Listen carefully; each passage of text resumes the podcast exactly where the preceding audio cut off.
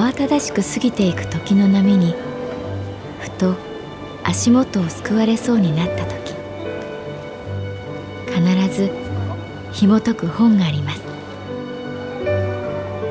その本にはある女性の人生が描かれています。どこにでもあるごく普通の人生。でも本の中の彼女に出会うと心の湖に波紋が幾重にも広がるようにゆっくりと優しい言葉が満ちていきます。今日はどんな彼女に会えるでしょうか？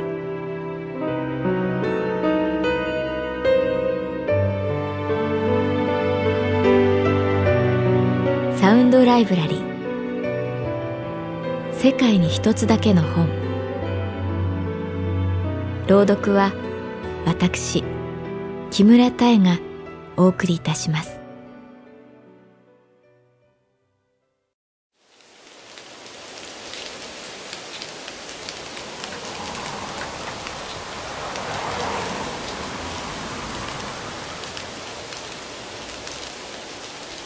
私の名前は月原かな子。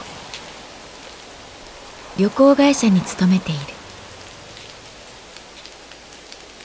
以前一緒にカウンター業務をやっていた松倉薫ちゃんから結婚式に出てくれませんか？と招待状をもらったのは冷たい秋雨が降る土曜日の朝だった彼女は我が神保町支店を辞めた後実家がある愛媛県松山市に帰った招待状には松山のホテルの名前が印刷されていた。出張で一度だけ行ったことがあるけれど、観光するいとまもなく日帰りで東京に戻った。秋の道後温泉もいいかもしれない。私は前日から松山に入り、遅ればせながらの夏休みにしようと考えた。早朝の飛行機に乗る。あっという間に愛媛に入った。しかも松山市内まで近い。私はリムジンバスでいきなり道後温泉を目指した。バス停を降りて道後ハイカラ通りを歩く。お土産物屋さんを冷やかしながらぶらぶら歩く。秋晴れの日差しは心地よく、アーケードを吹き抜ける風は乾いた匂いを残す。目の前に現れた道後温泉本館。明治時代に建てられた風格をそのままに圧倒的な存在感を持って迫ってきた。午前中にもかかわらず地元の人観光客でにぎわっている。入浴のシステムがわからずチケット売り場で聞いてみた。初めてなら紙の湯の2階席がおすすめですよ。笑顔で答えてくれた。木の階段を登ると大広間。スタッフの若い女性が浴衣を貸してくれる。温泉を楽しまれた後ここでゆっくりしてください。お茶とお菓子をお持ちしますから。開け放した窓から100年以上前にも吹いていた同じ風がやってきて私の髪を揺らす。階段を降りると脱衣所があり浴室へ。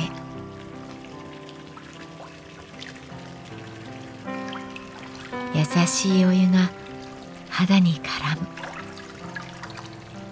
ふうと思わず声が出た。その時はまだ後に起こる失敗など知る由もなかった。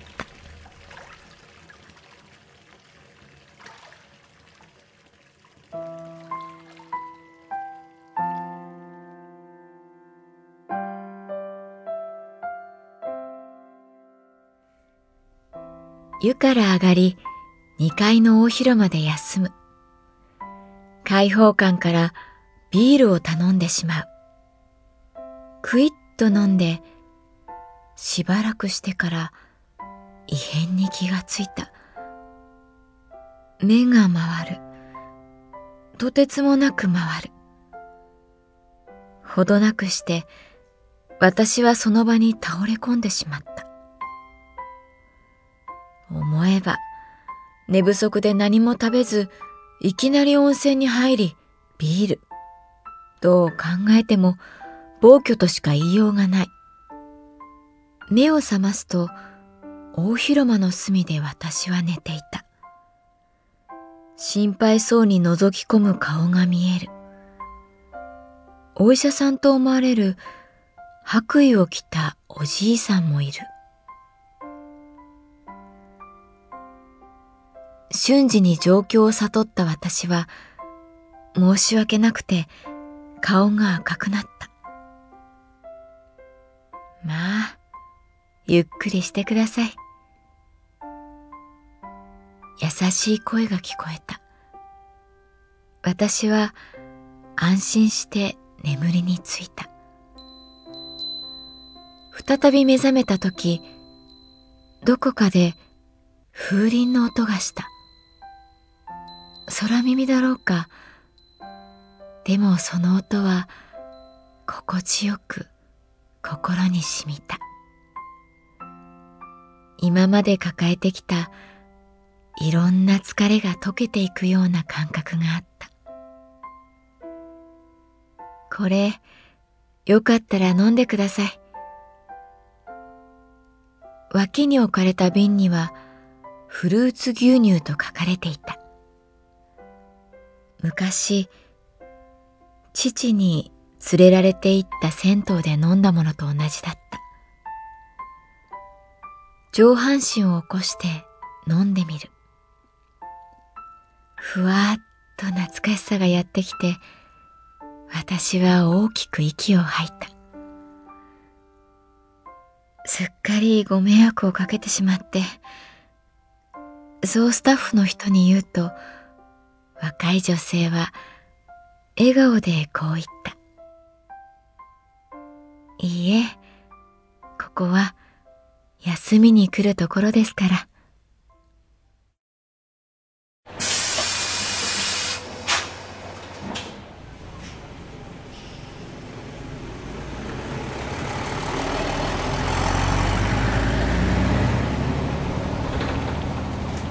道後温泉を出ると自分が完璧にリフレッシュしたように感じた。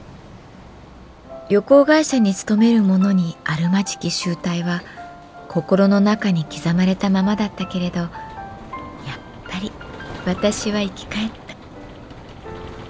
チェックインまでまだ時間があったのでバスに乗り美術館に行くことにした。私は知らない土地で美術館に入るのが好きだ。そこにはその場所でしか味わえない空気があり同じ絵を東京で見ても感じられない匂いがあった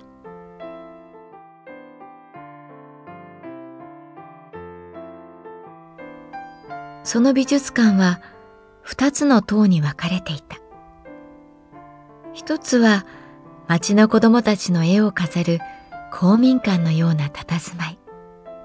そしてもう一つが、セザンヌやモネも飾られている一般展示室。一般展示にはテーマがあった。それは白。画家がなぜここに白を置いたのかが独自の視点で解説されていた。モネが描いた湖。近づいてみると、ただの白い点が4つ。でも少し離れると、それがヨットに見えてくる。感心して眺めていると、隣に白い髭を蓄えたおじいさんが立っていた。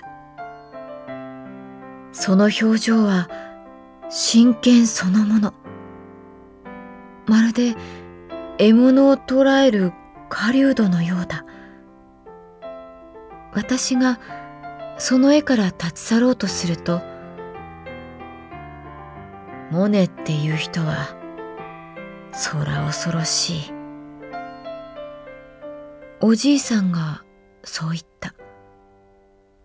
私が、はいというような顔で視線を向けると、彼は絵から目を離さずに、こう言った。この四つの白はね、人間の業ですよ。近くで見ても、自分じゃ気づかない。でもね、これはね、誰もが持っている。四つの業を表してるんですよ。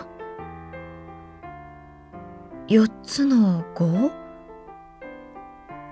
まあ、四つの欲と言い換えてもいいかもしれない。食べたい、寝たい、疲れたい、所有したい。そこから目を背けちゃいかんのです。仙人のような風貌のおじいさんに言われると、すっと心に入ってくる。そんな風に見られなかったですけど、そう言われると、なんだかこの絵が違って見えてきます。欲をいかに律することができるか突き詰めれば人間の尊厳はそこにしかない。はい。そこでおじいさんは初めて私を見て笑いながらこう言った。あなた、大広間でぶっ倒れてましたね。私は何も言えず仕方なく笑った。はい。すいません。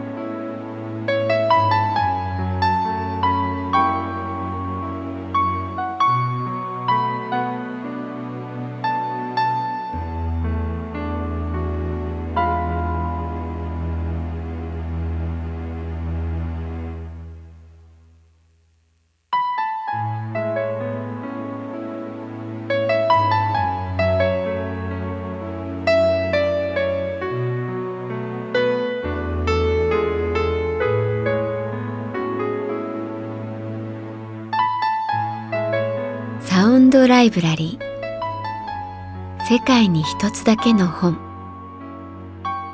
作北坂雅人。演出広島聡。朗読は私木村多江でお送りいたしました。